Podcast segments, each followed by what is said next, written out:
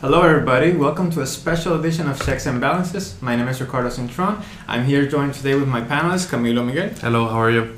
And Veronica Banucci. Good afternoon. Hello. Yes, and we're very excited to um, share this um, interview with Congresswoman Rashida Tlaib. Um, she is uh, one of the newest members of Congress. Um, she represents the district of the 13th district of Michigan. Um, you serve on multiple committees. I'll just go through some of them. Um, on the House Committee on Financial Services, on Oversight and Reform, and, uh, and she's also you're also a vice chair on the Subcommittee on the Environment. Yes, sir. Um, so we're going to go ahead and dive in. Um, we're going to cover three uh, topics today. We're going to talk about education, sorry, education, climate change, and minority issues. Um, we're going to start with education. Um, we know that you're a big advocate um, that um, public higher education should be very accessible. Why do you think um, that is so necessary right now? Yeah, I mean, my district, the 13th congressional district in Michigan, is the third poorest congressional district in the country. And uh, it was a district that very much helped build up the middle class and communities of color, especially because so many of my neighbors and others had access to automotive jobs very easily. You graduated from high school, you went straight into the factories. You were able to, you know, make enough money to even send your own children to, to college and everything. Now, only about 30% of my residents still work in that field. I mean, more and more of those jobs have left uh, the United States and left Michigan. And so, the best tool, the best anti poverty programs out there are stemmed and centered around education uh, and access to education system, not only um, higher education, but even through K through 12 pre-K through 12, uh, 12th grade. And so that is something that uh, is very much many of my residents, if they were to choose to prioritize what the budget is spent on, mm-hmm. they would instantly say education first. Okay, and in terms of the student loan debt, um, we know that it's the biggest um, um, the biggest debt in terms of when you compare it to um, cre- the credit card debt and mortgage debt is over 1.5 trillion dollars. Um, specifically in Puerto Rico, we have over 300,000 people, um, Puerto Rican citizens, uh, United States citizens um, that have a lot of debt, over 30,000 um, in, in general. Um, totaling over five million dollars, um, and it is a struggle. And for us, we're law students. We take out student loans to cover um, the cost Still of education. Mine. yeah. So um, um, I think the the, the most um, direct um, question would be: um, We know that it's a lot of mm, money. How how you, can you be able to? to oh, absolutely. That? I mean, look, if we even just repealed the uh, Republican or the Trump tax scam alone, yeah. we could probably do so much with that. I mean, shifting it away towards uh, you know helping people get out of debt. I can tell you, um, I have a number of events throughout my district, and I remember a young woman standing up who graduated from law school, and she said, "You don't understand. I want to own my own home." Mm-hmm but I'm paying a mortgage. I'm paying a mortgage payment for my home. I can't, mm-hmm. you know, access to home ownership. Some people are even holding off and getting married or having children because of their mm. college debt. Yeah. And so I think we need to realize in our country that this is a very serious issue and that we need to prioritize and understand that uh, higher education shouldn't be something that wears people down, but it's supposed to be. I mean, these are people that they didn't go buy a Ferrari, they didn't go buy, you know, a luxury item. They went to better their lives through education exactly. and access to education. I think when we recognize that and understand that fully, then we can shift away from corporate tax giveaways, from you know these. Uh, I, I, feel like many ways for my residents made up. Oh, this is going to create all these jobs, but we all see when we do that, when we give the breaks to the corporations, when we give it to the wealthy, it does not translate exactly, into yeah. better jobs for our residents or better neighborhoods and all those kinds of things. So uh, you know, and a number of my colleagues, this has been an incredible new class, uh, largest incoming class since Watergate, ironically, and many of them ran on um, uh, creating a college debt mm. program, and also those, in myself included, feel like there needs to be a complete wipeout of people's debt. Yeah. Uh, college debt. And I think more and more of us are courageously speaking out about it because there are more people right now being impacted by it that are now finally running for office and saying enough is enough. And you know, for folks that might not know this, majority of my colleagues, many of them, over 200 of them, are millionaires. They're in an income bracket that is completely disconnected with the American people. I mean, they don't understand. I mean, even when we had the federal shutdown, mm-hmm. Even the disasters that we've had across the country. I mean, everything that's happened, you hear some of my colleagues say, "Why are at the at the food bank?" Like they don't understand. No, people are living check by check. Uh, they're, they're, you know, all of these kind of economic struggles are real and they're impacting people's lives. That's because they, they're basically living in a sort of a bubble. Yeah. Yeah. Yeah, then that they don't, um, they, they're supposed to represent people from the, that, that struggle to do this, and yet they haven't um, had that. Absolutely. They don't understand those problems because it's not a reality to them. It isn't, and it doesn't impact them right away. And so I love that many of my colleagues, the new members, uh, many of them are women. They all came in with college debt, right? They also uh, came in because uh, many of them were directly impacted by the inhumane healthcare system. You know, some of them talk about pre-existing conditions. Another says she lost her mother because of the broken healthcare system. So when we have real people um, that have real challenges, uh, you know, running for office, it works. I'm the eldest of 14. Uh, I've been taking care of people all my life, and I can tell you from chronic unemployment to college debt to the number of issues that can happen in one family. Imagine Mhm, 13 mhm. siblings. Yeah. Um, and it helps center me and ground me in understanding some of those challenges personally because I'm experiencing it myself. Okay, so we're gonna go right ahead to uh, climate change. Yeah. Perfect. Um, la- um, last week, um, Senator Waterman, you um, put out a video on the social media accounts and to, uh, about the impact of the environmental racism in the in Detroit. So in that video, the principal uh, claim of the people from Detroit is we need a policy change. So, can you explain to us um, the purpose of that video and what you will do to resolve the claim of the people from Detroit about the environmental racism in Detroit? Yeah, I want you to know, you know, when they came there, uh, when Senator Warren came to my district, uh, we took her around because I wanted her to go through the neighborhoods and smell what my residents smell and see what they've been living among. And many of them are stuck. They can't sell their home because corporate pollution is completely surrounding them. Um, what we ended up with the result is years and years of work. They have 33 recommendations. Much are all centered around holding corporate polluters accountable. There's not a lot of enforceability. Even when Marathon violated their current their their permit recently uh, with a terrible incident, uh, they they get 21 days to, to resolve it. That's it. It's it's no fines or anything like that. So there's not real enforcement or teeth into requiring people to follow the Clean Air Act.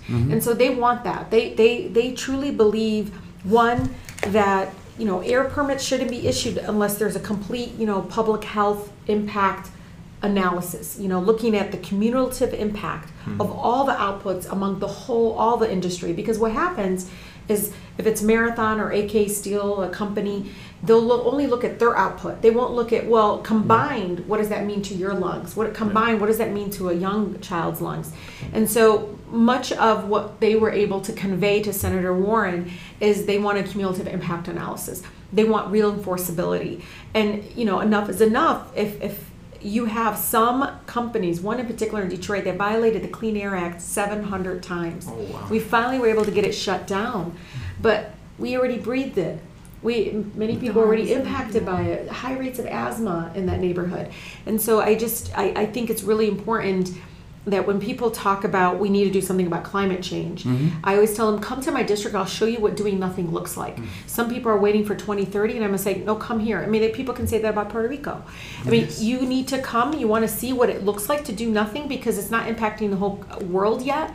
But for some areas like mine and even Puerto Rico, you can see that there's a direct impact of what's happening with the climate crisis and why there's a sense of urgency on my part and, and many folks out there saying we have to do something today. My 14 year old son, Adam, he's my policy advisor. I mean, he's constantly reminding me like 2030 is just like, mom, it's going to come in instant. Yeah. We, You mm. know, and, and again, uh, I, I tell them I'm there with you. Uh, you all are speaking up, and yes, you may not be able to vote today, um, but your voices matter, and to keep advocating. And I love to see all the young people finally speaking up about it. But I think it's going to take a lot of political courage to do something. And I'm glad Senator Warren and we're expecting Senator Sanders as well to come and meet with the similar residents and others to talk about the same issue. While we were discussing last night the, the subject about the um, racism, the climate racism, environmental racism, I was thinking of Puerto Rico because we have a particular situation in a small town called Tallaboa in Peñuelas where they have been depositing ash from coal production for energy and they haven't been covering it and the community there has been like trying to advocate for them to stop but you know, like their the interest, you know, the corporation interest, they, they haven't been able like to to like stop it.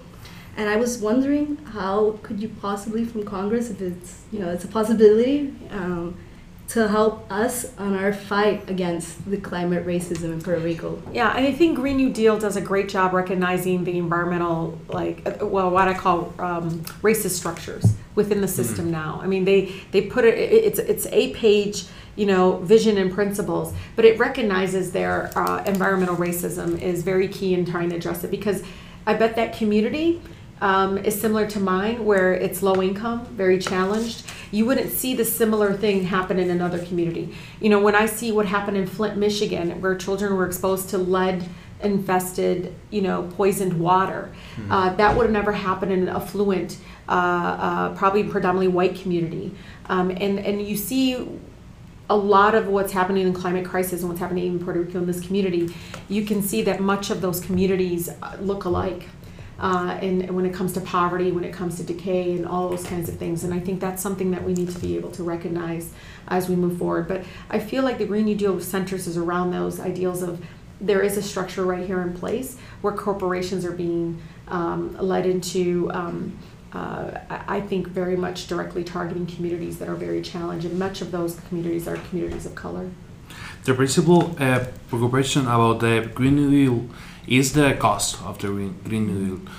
Where or from where, where what funds the Congress uh, c- can take the, the money for, for make it happen? Yeah, I mean, I think many of my colleagues say it, and I'll say it. I mean, I look at the Department of Defense funding; it's in seven hundred thirty billion dollars, where you know Health and Human Services is at two hundred million. I mean, the the the amount of money we're spending on war and the amount of money we're spending on Department of Defense kind of contracts. And if you ever look, just go to the Department of Defense website mm-hmm. every day. Every single day, there's new contracts. Even on like Saturday, you can go and they're updating it that shift we got to shift that away. We got to talk about this is a defense issue. This is a national security issue. If we really want to be honest with ourselves this actually puts much of us in more jeopardy than you know worrying about you know uh, these kind of fear mongering you know those that that think let's just go to war. Let's go And you this know worse, put- yeah, absolutely. I mean even my um, my colleagues see that one even one ship aircraft is like 13 billion dollars can you imagine what we could do with 13 billion dollars Plenty. uh, yeah. So I, I, when people ask me that, I, I tell them, you know, there will be no more, you know, to fund, which is, you know, I don't support that. Uh, but the point is, uh, the climate crisis to me is uh, definitely a security issue, and if we really want to be frank, let's let's look at the Department of Defense and start treating it like this is an issue that needs to be um, addressed uh, as, as as urgently as we do now about a number of other things that I think, to me, are not a priority right now. Okay. And I was, we were, we've been observing how in the last elections, the composition of Congress dramatically changed. You see more diversity, you see more female participation. And We're getting more younger and more colorful. Beautiful. Yeah. And we would like to see this in Puerto Rico because currently there are 181 positions in the legislative branch, but only 11 are women. Oh. So you see there's a huge gap. Yeah. And I was wondering, like, how could what would you say about your experience, and what would you say to the women in Puerto Rico and everywhere that are aspiring to an elective position in government? Yeah, you know, one of the interesting thing is, yeah, I have a law degree, you're probably a law degree. I mean, no matter how much education we have, how much opportunities to get access to, especially women, we're always seeking permission to run for office. We're seeking permission to seek leadership roles, uh, and and you know, my uh, colleagues and myself, and, and even when I was in the legislature in Michigan, we talked about this all the time. Uh, we need to be asking each other to run for office. I had seven different people had to ask me to run before I finally agreed to doing it. Um, but I think women, we tend to, to wait to be asked.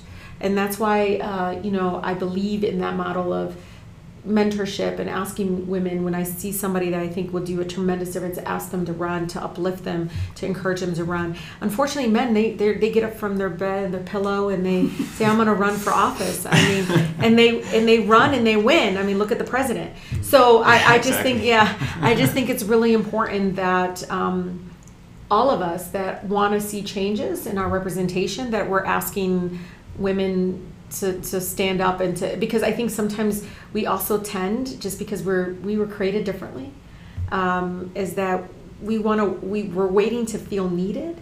We're waiting for that call, and uh, and it's unfortunate in some ways, but it's also what makes us uniquely special and why our lens are so so un- to me uh, very much been missing. I think in these spaces, and that's why a lot of it's still broken. I think I always tell people if we can clear out a room um, and just put mothers around a room, I bet you we can probably address climate crisis without because mothers come together they're mothers not republican or democrat they're mothers or gun crisis all the issues that matter to us because we're functioning from a place of this is for my children this is for our future and uh, sometimes i think you know women need to understand they don't have to be a certain way they can be just themselves and run for office unapologetically themselves and never change anything about them if, if you know for me sometimes the vulnerability I bring to it, I think is is can be refreshing for others that they can connect of why I'm upset because a woman is testifying that she lost her daughter um, um, to the broken healthcare system because she couldn't afford insulin. You know, six year old daughter. And for me, I'm not looking at her as a member of Congress. I'm looking at her as a fellow mother. Like, I'm so sorry this happened to you. Like, it shouldn't have happened to you. Um, but yeah, I think it's it's it's us waiting to be asked, and so I'm telling women over Puerto Rico, ask each other to run for office, uplift each other, support each other, and you'll see a shift all of a sudden because that's what it took. It took seven different people to convince me to do it. Wow. to That- encourage each other. Uh-huh. Yeah. Yeah. Um. So, um. Well, thank you so much for this great conversation, uh, Congresswoman Tlaib. Um. We're gonna we're gonna stop. We're gonna end um right here. So yeah. Uh, thank you so much, and stay tuned for all of our great interviews that we're gonna have in DC. Congresswoman, thank you so much. Of course. you. yeah, Thank you. Thank you.